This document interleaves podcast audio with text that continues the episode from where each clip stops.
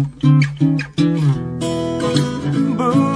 化放送ポッドキャスト QR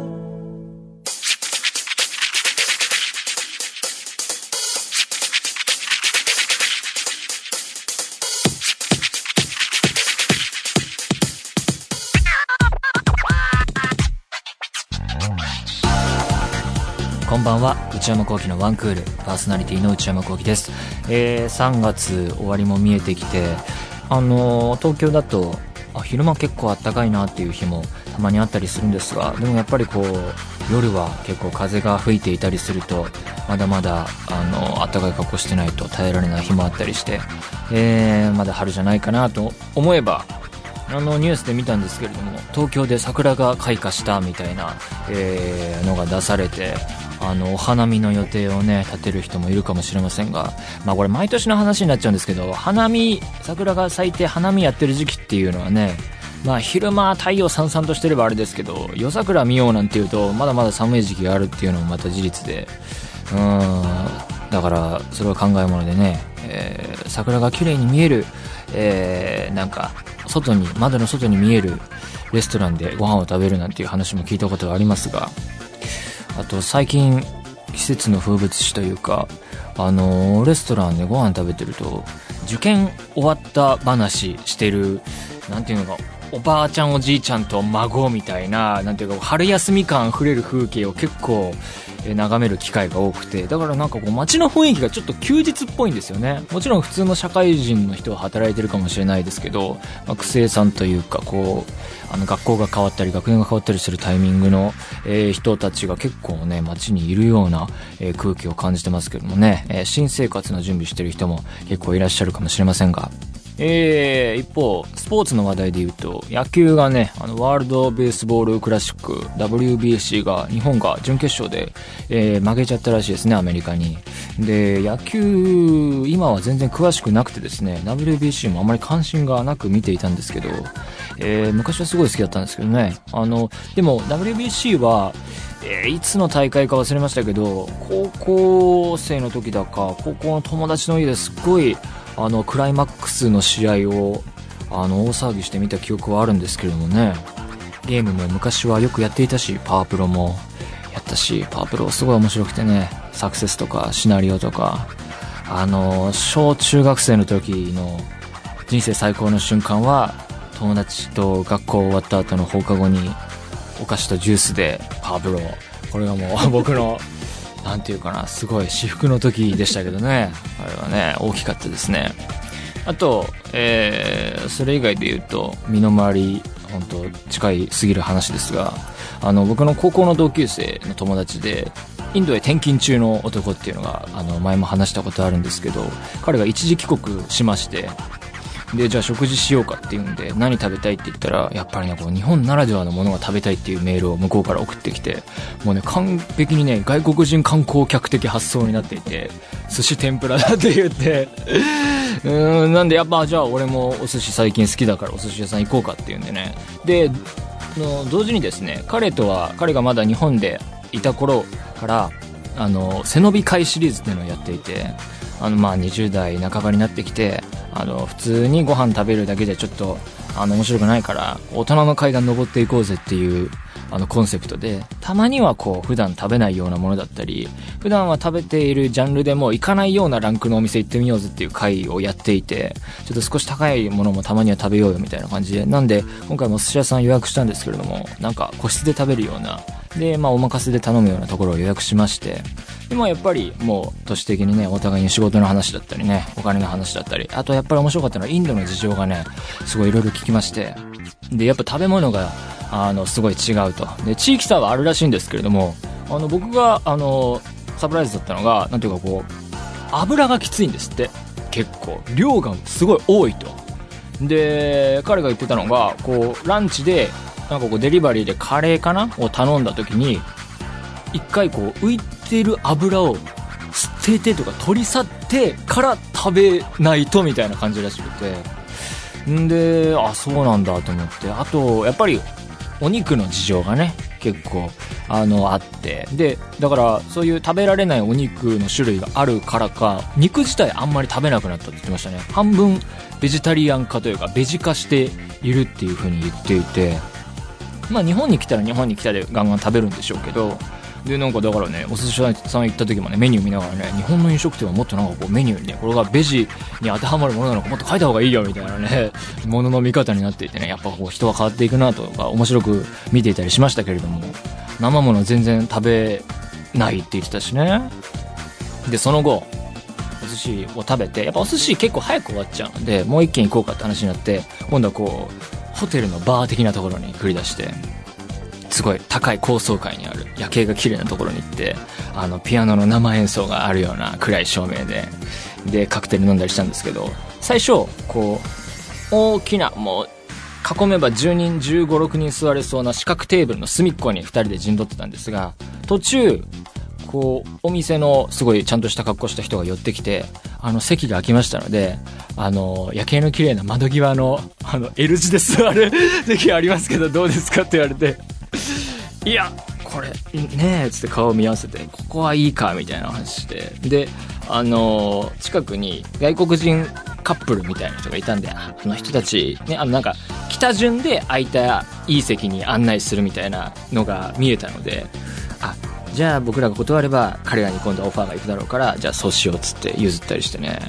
やっぱなんか彼とご飯食べると結構面白いこと起こるなっていうのも今回もあってね。また、あの、一時帰国してる間に遊ぶ予定なので、また何かあったら、あの、話したいなと思います。えーそれでは内山昂輝のワンクールスタートです。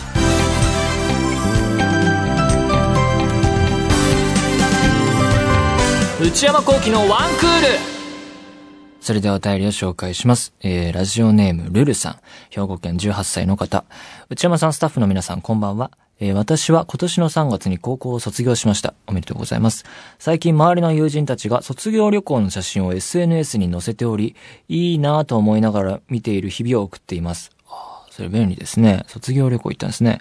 行き先はだいたい東京ディズニーランドや富士急ハイランド、中には韓国、グアム、ハワイなどの海外に行っている子たちもいて、最近のこの卒業旅行というのはこんなにも豪華なのかと驚いてしまうほどです。私は残念ながら旅行に行くお金がなかったので、あ、なるほど。卒業旅行の代わりに人生で初めて一人で映画を見に行くことにしました。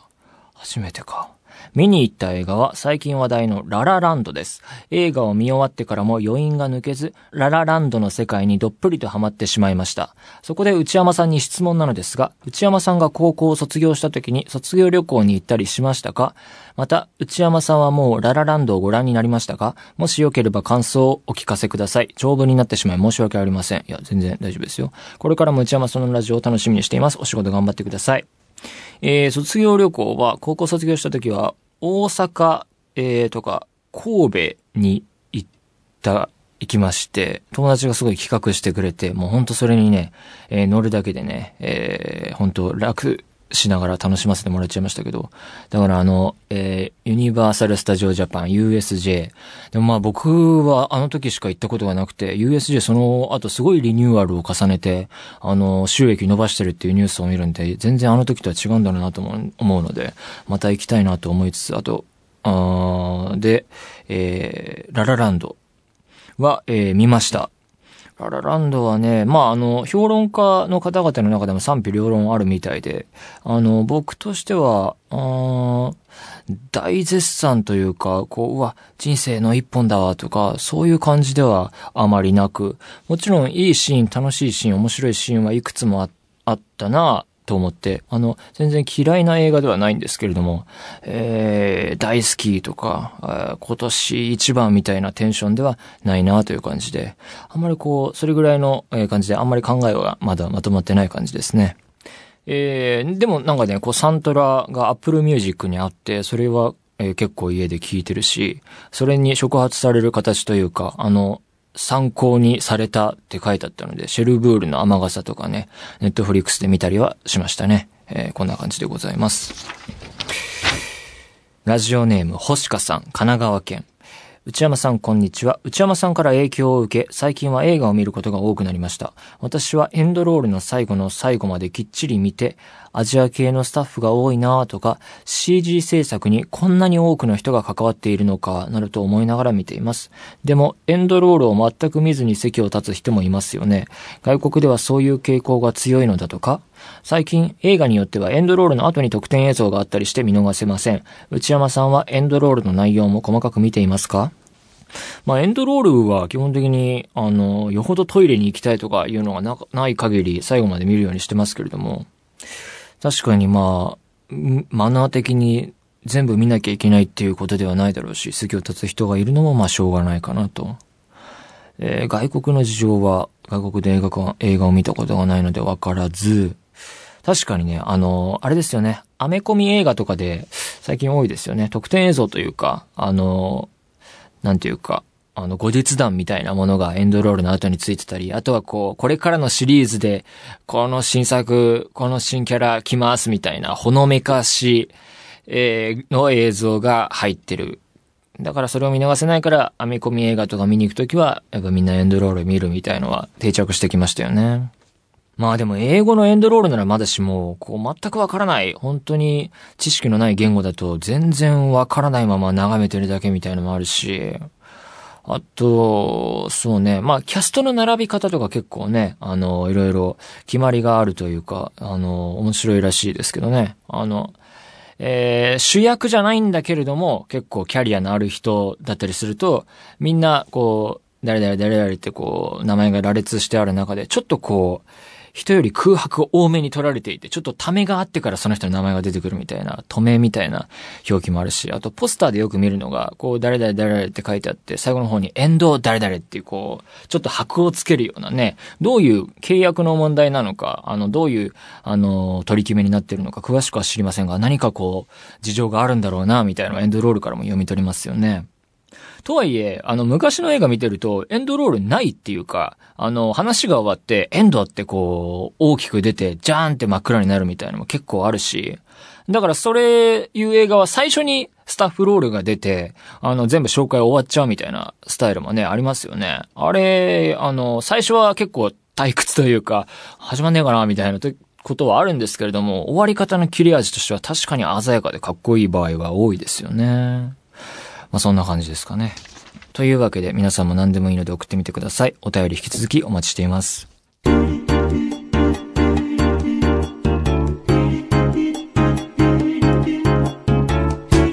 内山幸喜のワンクール。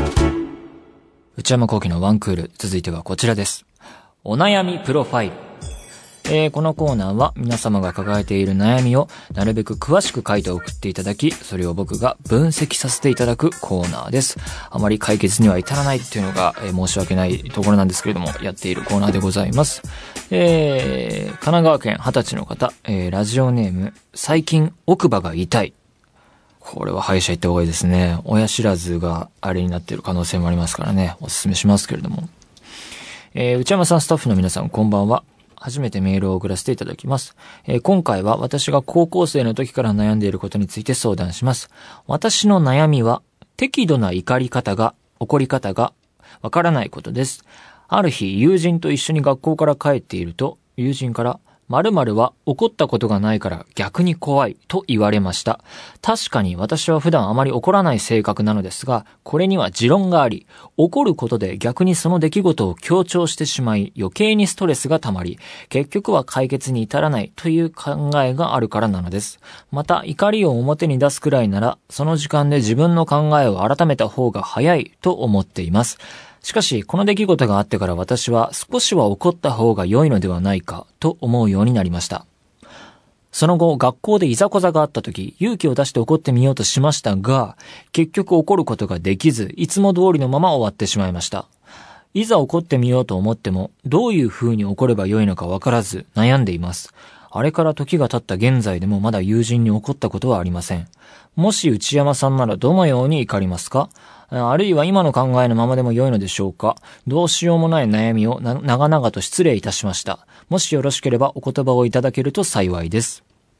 えー、尾行。必要かどうかわかりませんが、一応私について書いておきます。20歳、女子大学2年生。女子大なんですね。趣味は読書とゲーム。ことの発端となった友人とは今でもとても仲良しです。ちなみに、怒り方がわからないと書きましたが、これは適度な怒り方のことで、とても昔に自分の怒りのラインを超えたことがあり、本気で怒ったことがあります。この時も友人から怒るとマジで怖いねと言われました。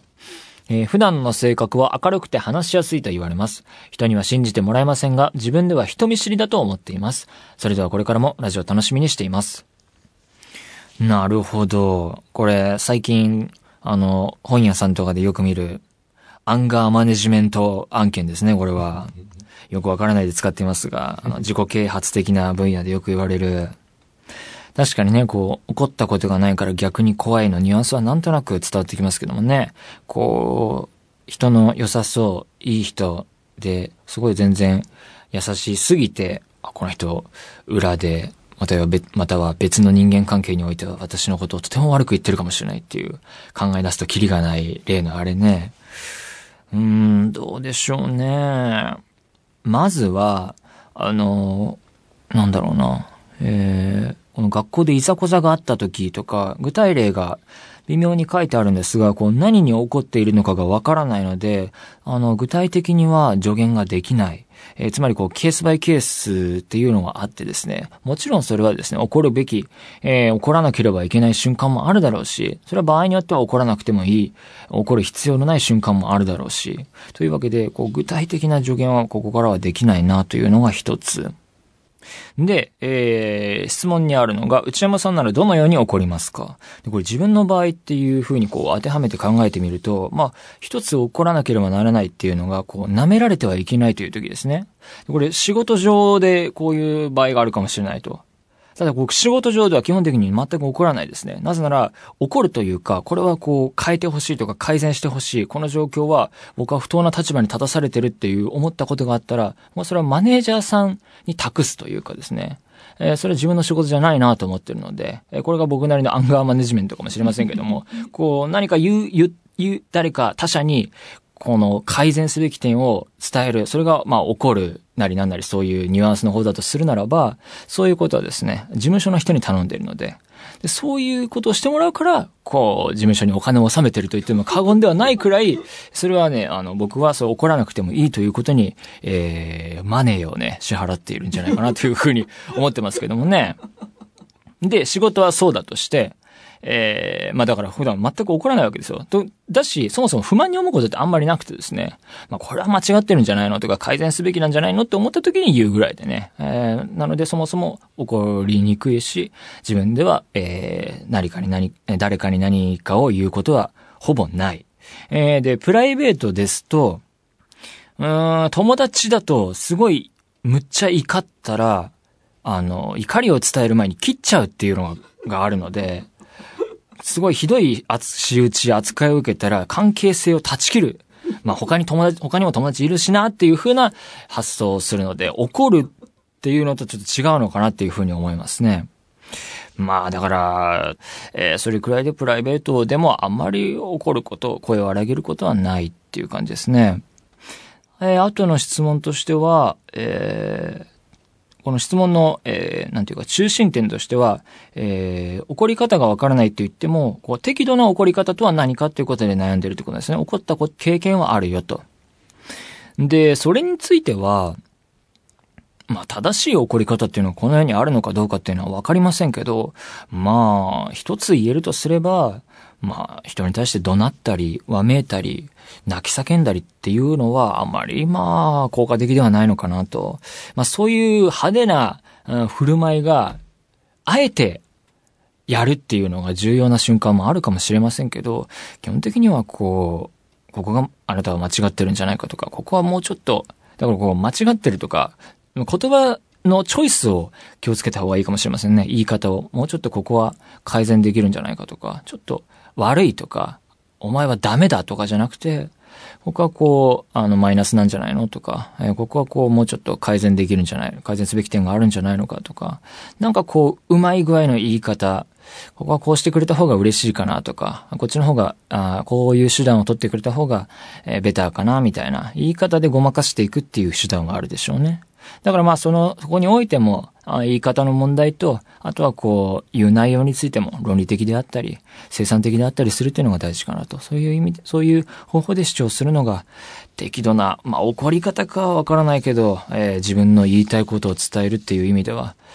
そういう感じかなと僕は考えています。というわけで、えー、このような形で送ってみてください。皆様からのメール引き続きお待ちしています。以上、お悩みプロファイルでした。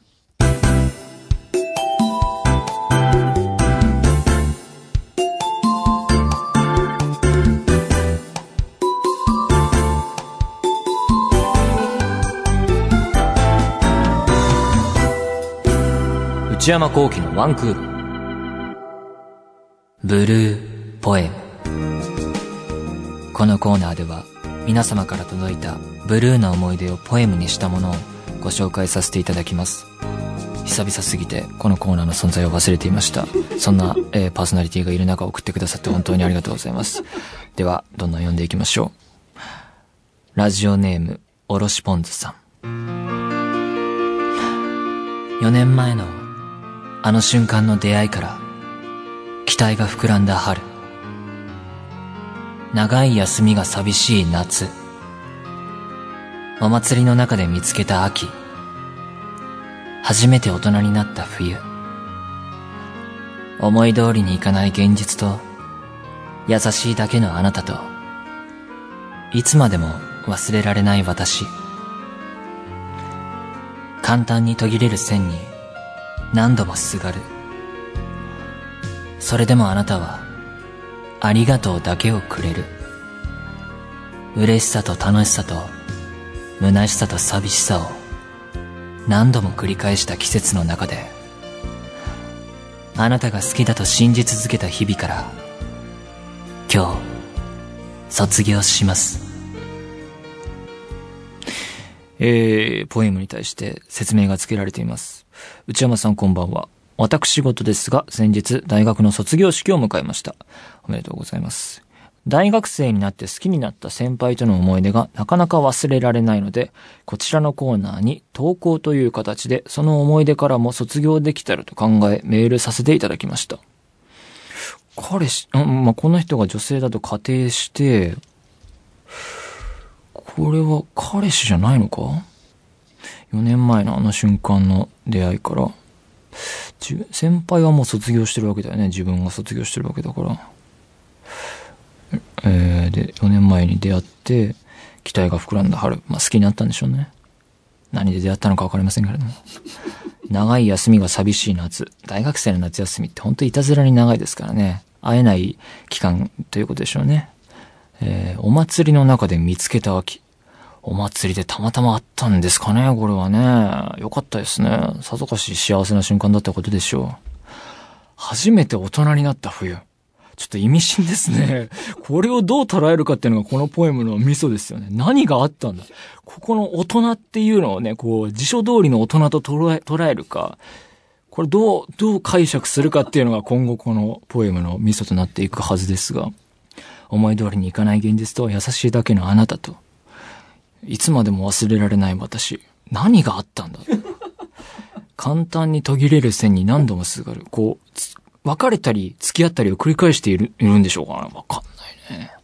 それでもあなたはありがとうだけをくれる。ありがとうだけとは何なのか？ありがとうっていうメールばっかりくれるのか、ありがとう的な出来事を与えてくれるのか？えー、嬉しさと楽しさと虚しさと寂しさを何度も繰り返した季節の中で、あなたが好きだと信じ続けた日々から今日卒業します。大学を卒業し、この人からも卒業すると、はぁ、なんで縁が切れてしまったんでしょうかね。他に好きな人ができたのか、その先輩がまた新たな恋に走り出したのか。うーん。なるほど。堪能させていただきました。というわけで、皆さんもこれを参考に引き続き、えー、皆様のブルーな思い出をポエムにして送ってきてください。えー、またやりたいと思います。以上、ブルーポエムでした。